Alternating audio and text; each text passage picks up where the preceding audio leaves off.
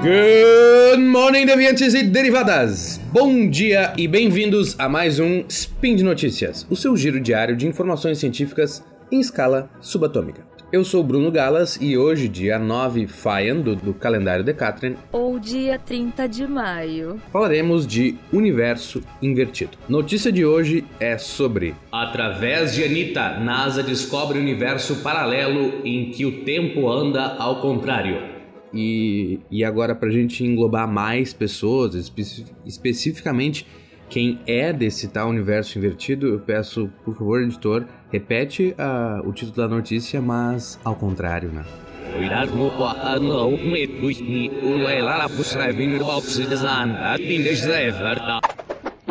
Speed Notícias.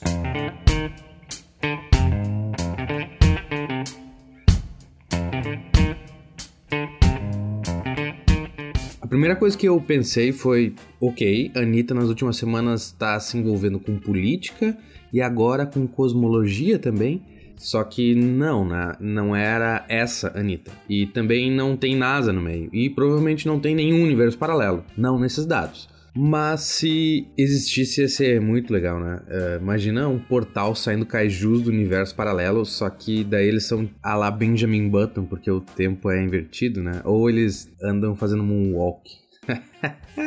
Bom, eu vou tentar explicar tudo bonitinho aqui, mas tenho que deixar explícito que eu, eu baseei minha pesquisa a partir de uma linha do tempo de notícias compiladas no Facebook do Dr. Gustavo Esteban Romero que é professor de astrofísica da Universidade Nacional de La Plata, na Argentina. Mas esse texto foi traduzido para o português pelo site Universo Racionalista. Então, obrigado a eles. Tá, daí tu deve estar tá pensando, ah, que horror! Ele tá fazendo spin de notícias baseado num post de Facebook. Deviante já foi melhor.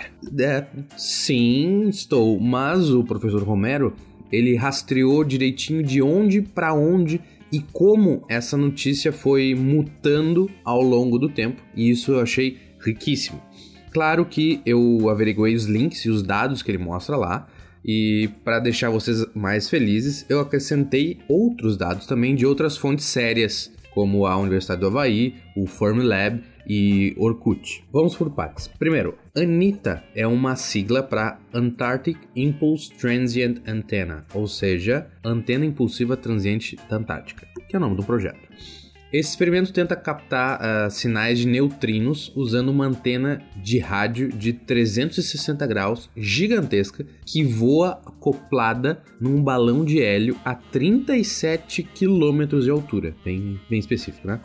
Mas neutrinos vocês devem estar se perguntando. Sim, é, recomendo que quem puder escute o SciCast número 275, que fala especificamente sobre física de partículas. Mas, para resumir rapidinho aqui, bom, o físico austríaco famosíssimo Wolfgang Pauli, em 1930, ele propôs a existência de uma nova partícula para explicar uma energia que estava faltando no decaimento beta, que é um tipo de radiação. Aquela conta, tipo 2 mais 2 tem que dar 4, mas estava dando 3. Então ele basicamente disse que esse tanto que está faltando deve ser uma partícula que a gente não está detectando e não conhece ainda. Simples, mas uh, eficaz. Depois, o físico italiano Enrico Fermi chamou a partícula de neutrino. Bonita, né? Porque é neutro e pequeno como um bambino. Olha que gracinha. Mas só 26 anos depois que a gente teve a primeira detecção de um neutrino.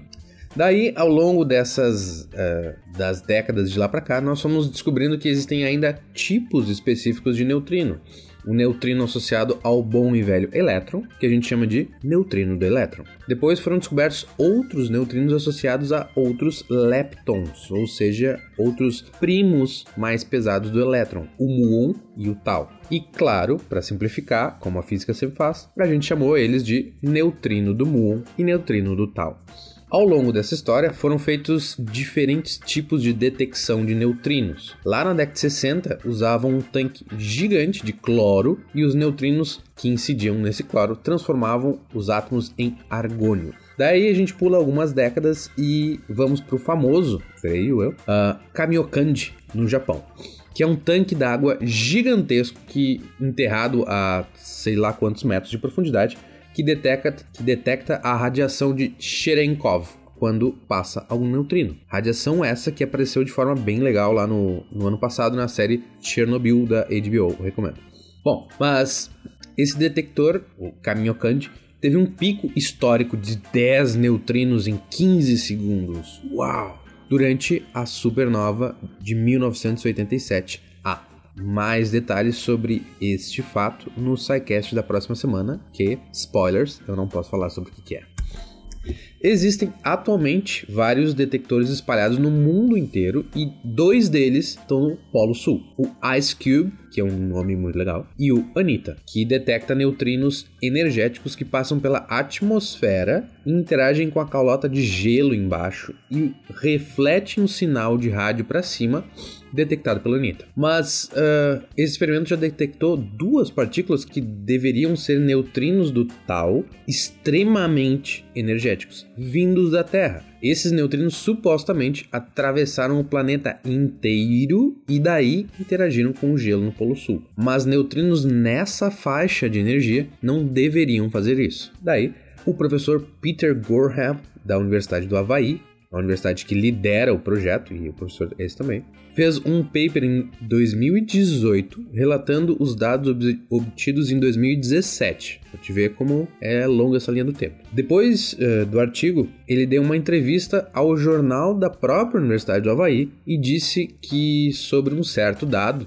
notamos um ângulo improvável e que isso podia indicar uma nova partícula, sendo que lá no artigo ele não fala nada disso. Daí, bem, Óbvio, o título dessa notícia saiu já como Descoberta da Universidade do Havaí pode anunciar novo modelo da física. Quem conta um conto aumenta um ponto. Bom, daí o nosso herói, o Peter Gorham, deu uma outra entrevista à revista New Scientist, agorinha em abril, abril de 2020. Claro que quase toda a revista já estava falando sobre Covid-19, mas lá no meio tem uma reportagem louca com umas ilustrações bem bonitas sobre os achados do projeto Anita e, segundo o Gorham, a explicação dele para aqueles dados estranhos é a quebra de simetria CPT, que é um, são umas regrinhas básicas que o, o nosso universo segue, referente, assim, de maneira simplificada, a carga, posição e tempo. Daí é óbvio, de novo, quem conta um conto aumenta um ponto. Se quebra a simetria CPT e esse CPT é sobre carga, posição em tempo, portanto, o tempo lá deve correr ao contrário. E é claro que essa conclusão não é óbvia e descarta outras várias outras outras possibilidades. Tanto que isso também não estava no artigo original. Como se não bastasse, o site de um tabloide de Bangladesh pegou essa última entrevista na revista New Scientist e redivulgou com a manchete NASA detecta universo paralelo, já fazendo uma afirmação. Não o suficiente, um tabloide americano, o Daily Star, acrescenta a cereja ao bolo com o título que rodou o mundo: NASA detecta universo paralelo em que tempo corre ao contrário.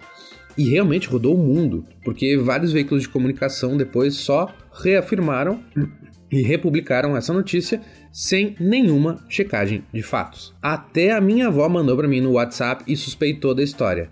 É verdade isso aqui, Bruno! Mas e a NASA? Cadê a NASA? Bom, a NASA financiou uma parte dos instrumentos usados em três dos quatro voos do balão já feitos até agora pela UNITA. E só, essa foi a participação da NASA. O projeto é tocado pela Universidade do Havaí e os dados gerados são depois compartilhados com outras 12 instituições ao redor do mundo. Mas, claro que nas notícias bizarras eles citam a NASA, porque a NASA é sinônimo de ciência top no imaginário popular. Não, claro que eles não sejam top, né? Tá, mas lembra lá no início quando eu falei que nós fomos agregando tipos de neutrino à medida que descobríamos coisas novas sobre eles? Então, pode ser que esse seja, sei lá, um quarto tipo de neutrino que a gente desconhece até hoje. É bem improvável, mas pode ser. Ou também pode ser que esse neutrino do tal realmente atravessou a Terra, o que seria tem uma probabilidade baixa, mas ainda existe probabilidade. Ou ainda, o pessoal daquele outro experimento lá no Polo Sul, o Ice Cube, fez um artigo respondendo os dados estranhos do Anitta e de uma maneira bem bonita e pomposa, eles basicamente disseram: Olha, Anitta, a gente não detectou nadinha por aqui, então dá uma olhada aí e vê se não é mau contato nos teus cabos. Portanto, lição do dia número 1: um, o tempo ainda anda para frente. Número 2: se uma notícia é extraordinária, procure sites especializados falando sobre ela, não tabloides. Número 3. Não compartilhe qualquer coisa porque as fake news só querem o teu clique. E número 4. Se você é um cientista e deseja chamar atenção para o seu trabalho, não seja irresponsável e não especule descontroladamente, além dos dados. Seja sobre, sei lá, universos paralelos ou remédios milagrosos antipandêmicos. Mas calma, se tu ficou triste porque não tem nenhum universo paralelo onde a gente não tá de quarentena, eu reforço aqui que não temos evidências para um ou para vários. Aliás, eu vou deixar no, no link no post de um vídeo que eu acho que é o meu vídeo favorito do YouTube, feito pelo canal Veritasium, onde ele explica maravilhosamente bem sobre o porquê provavelmente existem universos paralelos. Mas sei lá, pensando bem, talvez não seja um vídeo recomendável para esses tempos de isolamento, porque ele é um bom tapa na cara num quesito existencialista. Então, veja com supervisão. E por hoje é só, folks. Lembro que todos os links comentados estão no post e deixe lá também o seu comentário com elogio, crítica ou a sua partícula subatômica favorita. Lembro também que esse podcast só é possível acontecer por conta do seu apoio no patronato do SciCast via Patreon, Padrim ou PicPay. Um grande abraço e até a próxima.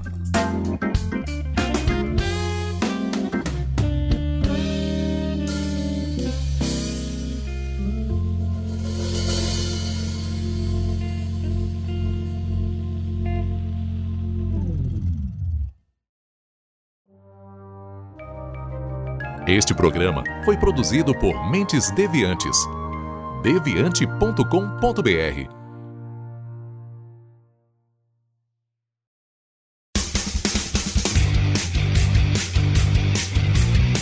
Cortes, edição de podcast.